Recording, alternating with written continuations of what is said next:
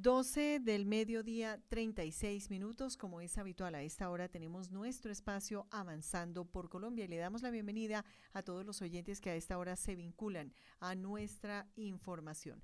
Como siempre, con temas realmente interesantes. Y esta es una semana en la que queremos recordar a esos héroes de la patria que han desaparecido, invitados especiales, pero inicialmente saludamos a nuestra mesa de trabajo. Teniente Wilmer Piña, muy buenas tardes.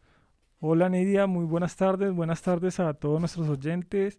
Eh, em, eh, contento de estar en este programa para conmemorar y dignificar a, a, todos esos héroes de la patria que por vicisitudes del conflicto han padecido este flagelo y que más que conmemorando eh, esta semana el detenido desaparecido del 23 al 27 de mayo.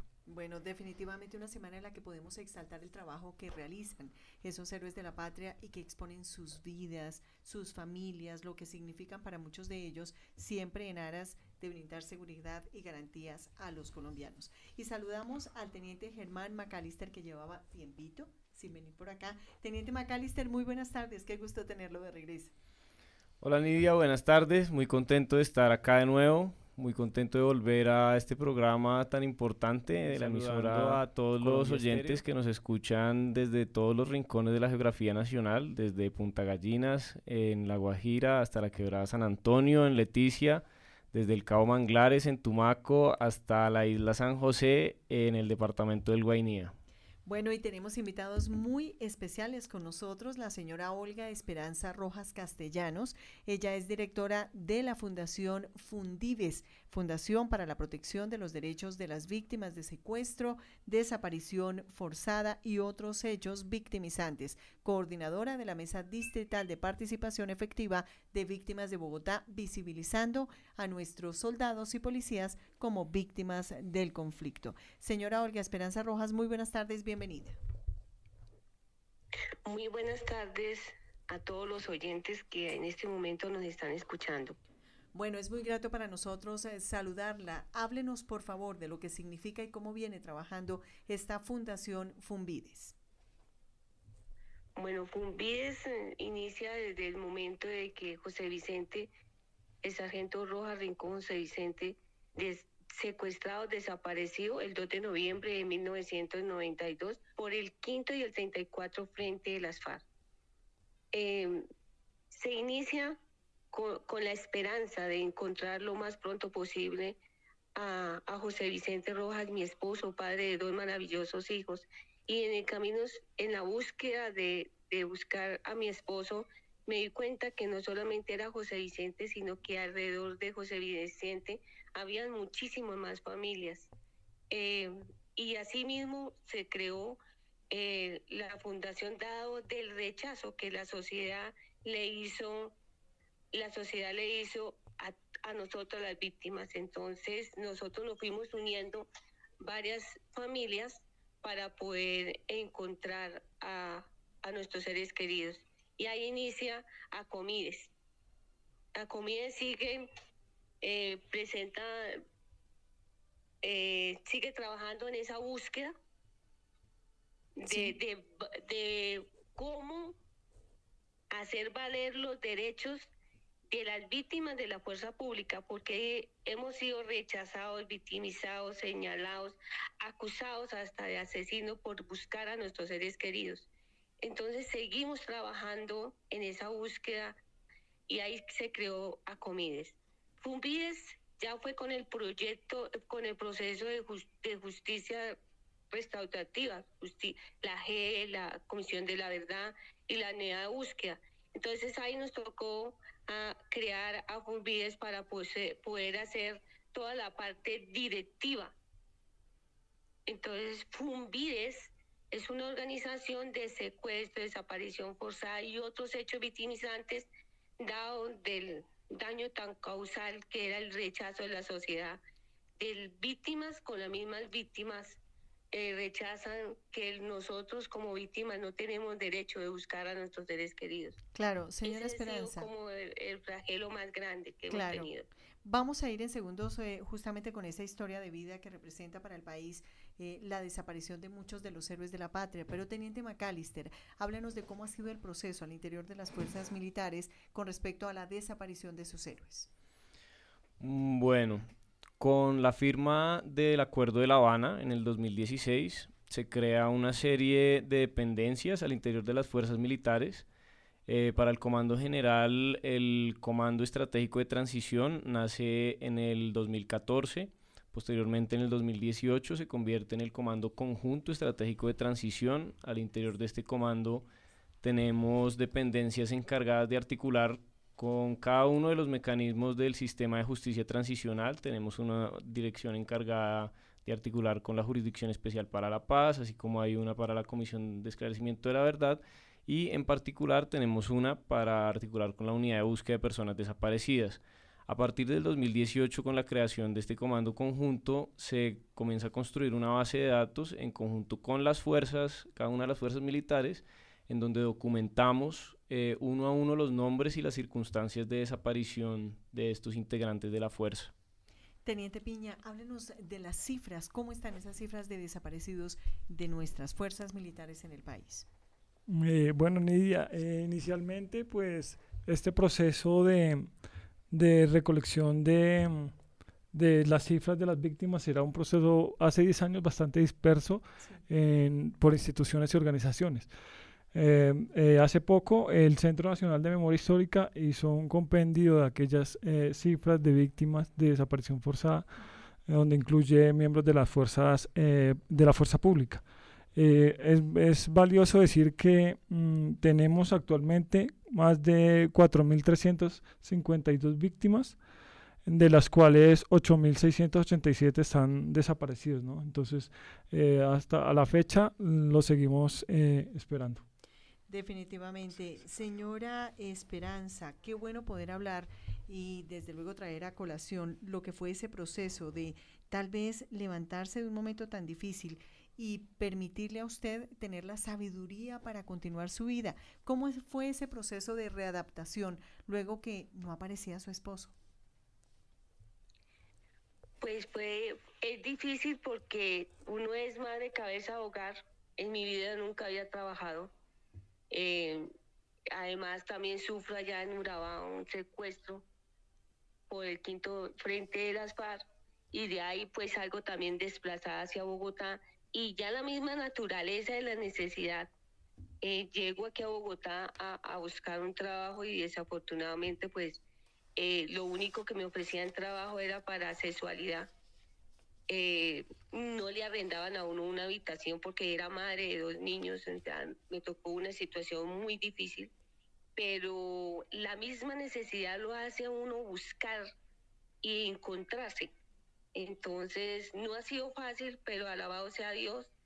Eh, he trabajado dignamente y he podido sacar mis hijos adelante y he podido ayudar a muchas familias a que sientan el cariño, el amor y el decirles que no están solas, que también somos una sola familia y que vamos a seguir adelante buscando a nuestros seres queridos. ¿Cómo es ese trabajo con las familias? ¿Cómo empieza? ese trabajo empieza como de amistad, de amistad, de estarnos hablando, de, de, que ellas confíen en, uno, en que ellas mismas le digan, usted, usted puede, usted puede, yo, yo no me siento capaz, hágale, usted puede. Entonces ahí ellas mismas me iban empoderando a mí y ahí las estoy representando, gracias a Dios. Pues uno quisiera hacer muchísimo, muchísimo más yo quisiera que ya las para entregaran las, a, las, a nuestros seres queridos y poderlas ver sonreír, eh, porque yo sé que hay muchísimas personas que creemos que nuestros seres vivos, nuestros seres queridos están vivos, pero otras también sabemos que están muertos. Entonces, pero eso es una, eso es, eh, ya hemos tenido la experiencia de poder entregar a un ser amado y la familia nos contaba que ella se sentía tranquila de haber recibido a su padre. Y yo, y yo me sentía triste pero al mismo tiempo de escucharla a ella, de que se sentía alegre, pues esa es una satisfacción para uno. Y yo creo que la, la satisfacción para nosotros que buscamos los seres queridos es poder lograr que esas familias realmente dejemos de estar desaparecidas. Teniente Macalister, hablemosle al país sobre justamente cómo es ese proceso de readaptación con las familias, para que ellos sientan la presencia de las fuerzas militares, pero también para que evolucionen, porque generalmente dicen los que saben que quien pierde a un familiar, a un pariente, a una persona querida, necesita tener un sitio donde llorarlo, hacer un duelo, y ese duelo pues no existe en estas condiciones. Tú lo has dicho, Nidia, eso es justamente lo más difícil de la desaparición forzada, porque resulta que es un hecho victimizante que nunca cesa. Cada día eh, se vive la revictimización por este hecho, cada día los familiares sufren em, las consecuencias de este hecho y mm, en muchos casos no tienen la certeza del paradero de sus familias, de sus familiares. Entonces, cada día la situación, digamos, es muy dolorosa para ellos y mm, pues el país eh, tiene un, gran compromiso con las víctimas de desaparición forzada, sobre todo con los miembros de la fuerza pública, porque hay mucha gente que incluso no sabe que existen miembros de la fuerza pública que están desaparecidos. Eh, incluso hay situaciones en las que la misma fuerza no está segura del número de desaparecidos que hay por la complejidad de la situación, por la complejidad en el manejo de los archivos en, épocas recientes. El caso del familiar de Doña Esperanza es uno de los más antiguos, eh, data de principios de los 90. Hay pocos que sean más antiguos, pero pues en esta época era muy difícil el manejo de archivos, entonces todavía hay, hay muchos vacíos en la comprensión que tenemos sobre este hecho victimizante. Hay muchas, muchas cosas que todavía nos falta saber, sobre todo sobre todas las familias. Hay muchos vacíos que de llenarse traerían un poco de alivio a ese dolor que han vivido durante tantos años. Definitivamente, Teniente Piña, realmente existe una diferencia puntual. La sociedad entiende la diferencia entre un desaparecido civil, por ejemplo, y un desaparecido militar? Pues es muy, es muy complejo que eh, actualmente, digamos, que la, la población eh, conozca esa diferencia porque muchas veces eh, no catalogan a los integrantes de las fuerzas militares como víctimas. Entonces, digamos que hay esa, esa diferencia ahí es, es muy compleja de verla actualmente, ¿no? es importante también mencionar que este fenómeno de la desaparición forzada en nuestro país, pues se dio en más de eh, 1010 municipios de los 1115 que tenemos en el país. Entonces, eh, es muy importante que la gente, digamos que también comprenda eh, que este flagelo pues marcó a gran parte del territorio nacional y que los militares y sus familias también son víctimas de, de este flagelo. Definitivamente. 12 del mediodía, 49 minutos.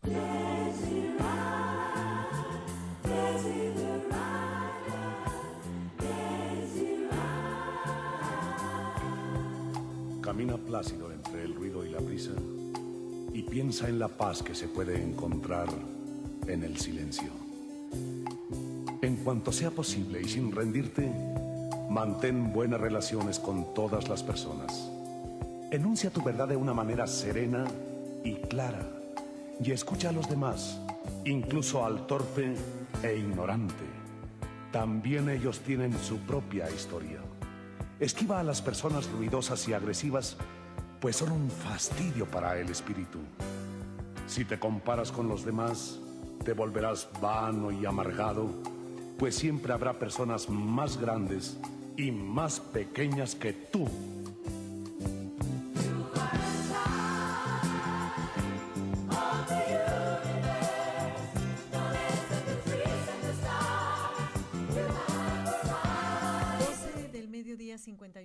Estábamos escuchando justamente esta Desiderata, que es una canción que desde luego evoca ese crecimiento, ese sentir y ese ser. Señora Esperanza Rojas, usted escogió este tema musical. ¿Por qué?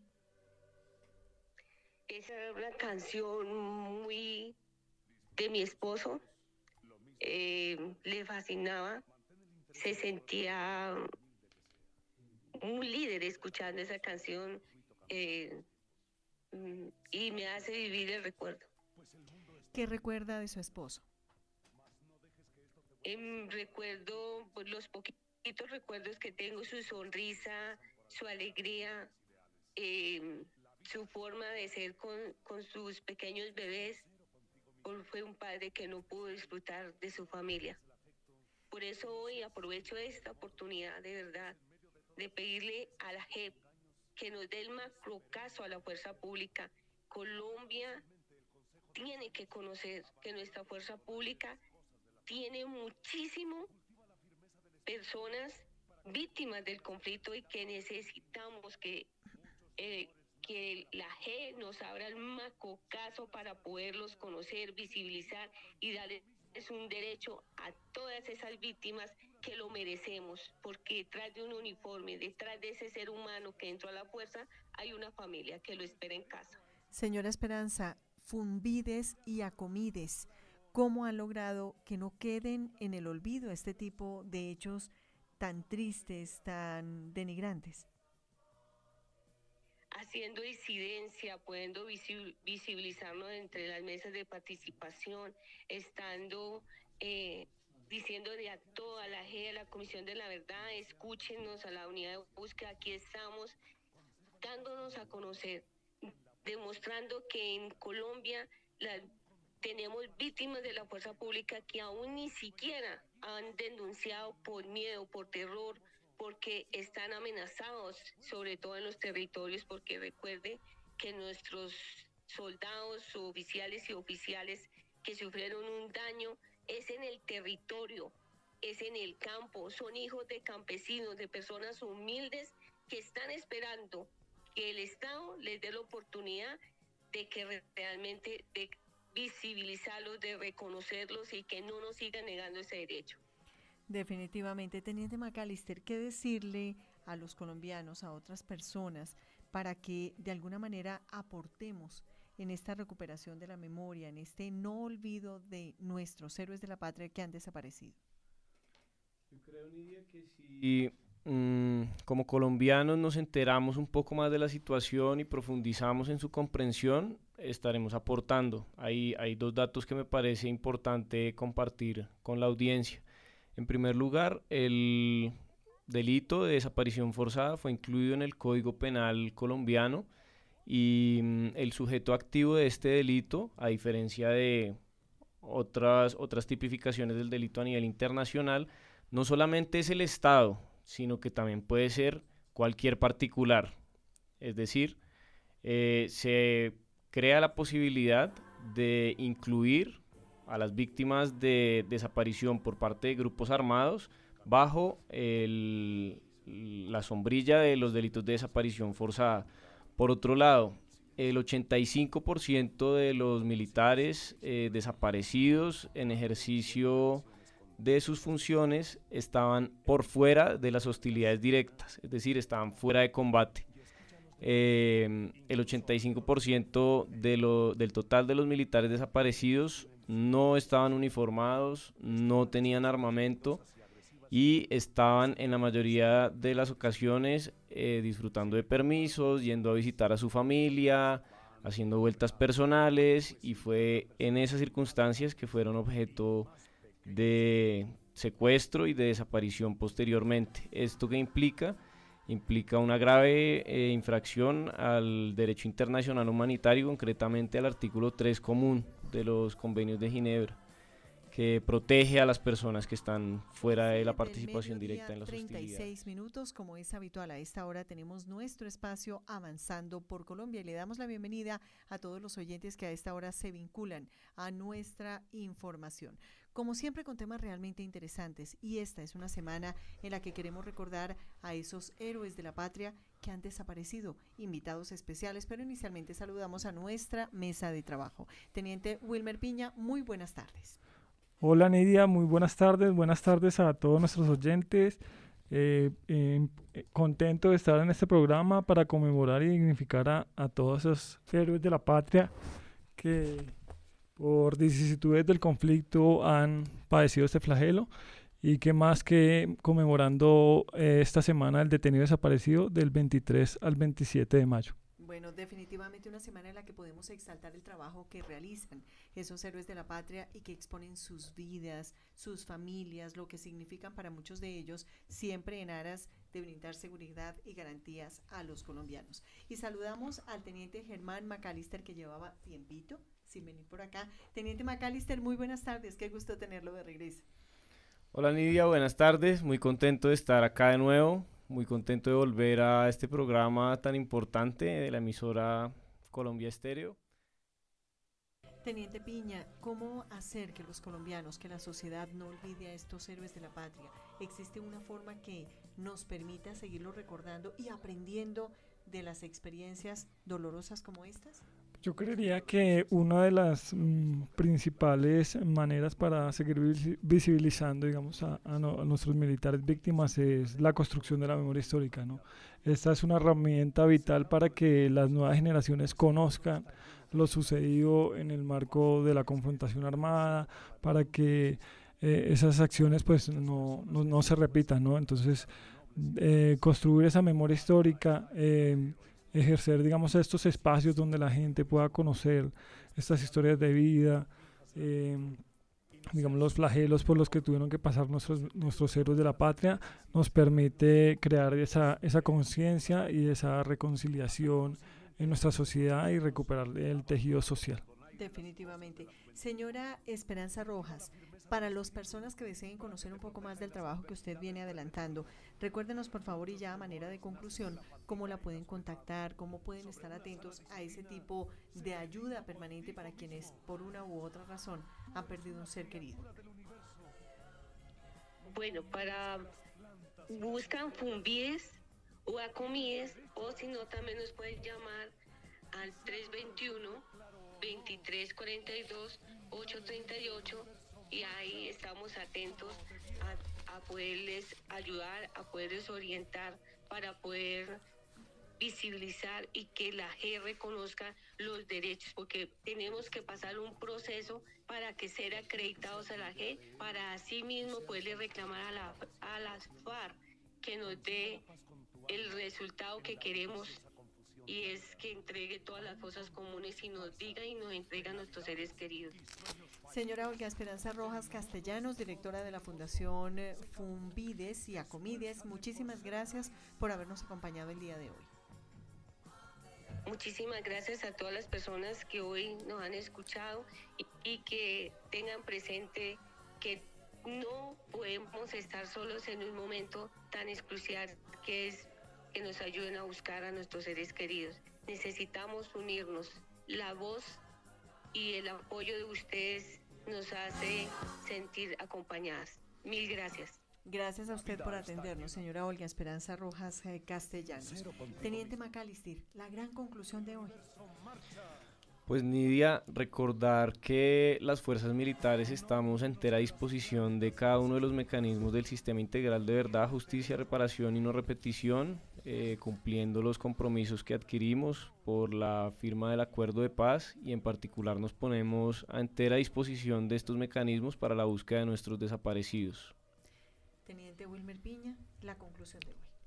Pues yo creería que la, la conclusión más importante de, del programa de hoy es que eh, este flagelo de la desaparición forzada pues no solo afecta al individuo, sino afecta a toda una familia, ¿no? Entonces, crear eh, estos escenarios nos permite eh, esa reconciliación, visibilizarlos y, y decirles que pues ah, todavía los estamos esperando. Definitivamente. ¿Alguna invitación adicional? Sí, pues... Eh, la de todos los jueves, que es, sí, sí, a la misma hora, por el mismo canal, nos pueden seguir escuchando, pero una invitación también particular que hemos venido em, recabando a lo largo de estos programas es que nos cuenten su historia, ¿no? También en ese concurso de relatos em, de memoria que estamos realizando, eh, aquellas personas que quieran contar sus historias integrantes de la fuerza pública eh, nos puede, pueden ingresar a www.cgm.mil.co dependencias eh, encuentran el Comando Conjunto Estratégico de Transición y ahí encuentran el link para participar en el concurso. Asimismo, pues nos pueden visitar en el Museo Militar de la Candelaria. Eh, pues abrimos de, de martes a domingo y pueden conocer toda la historia de, de, de, nuestro país y aprender un poco más de memoria histórica. Con fantasmitas y todo. Eh, así es. Eh, sí, parte sí, sí, hace, forma parte de, de, la memoria histórica también Total. del museo. Teniente Wilmer Piña, muchísimas gracias por acompañarnos. Gracias, Nidia, eh, a todos nuestros oyentes y eh, invitadísimos a escucharnos en el próximo programa. Claro que sí. Teniente Germán McAllister, pues vuelva más seguido por acá, si sea tomar tinto, dicen por ahí. Nos encanta saludar. Claro que sí, Nidia. Muchas gracias por el placer de estar acá. Tengo que volver más seguido. Por favor, bienvenido siempre y muchas gracias por acompañarnos. Gracias. Nidia. Una en punto de la tarde, en el Control Master, el sargento Mauricio Monsalve, quien les habla Nidia Janet Martínez. Los dejamos con una excelente programación. No se separen, estas son las emisoras del ejército en todo el país. Colombia Estéreo, emisora del Ejército Nacional. En Bogotá, Colombia Estéreo, emisora básica de la red de emisoras del Ejército Nacional. 93.4 FM, HJL 78, emisora de interés público. Colombia Estéreo. Colombia Estéreo. Música, información y entretenimiento. Todo en una sola emisora. Emisora 6. En el 2022, los soldados de Colombia seguirán demostrando su fuerza, su capacidad y su tenacidad de lucha por el pueblo colombiano, para que esta patria cuente siempre con resultados contundentes que garanticen la seguridad y el bienestar de su gente.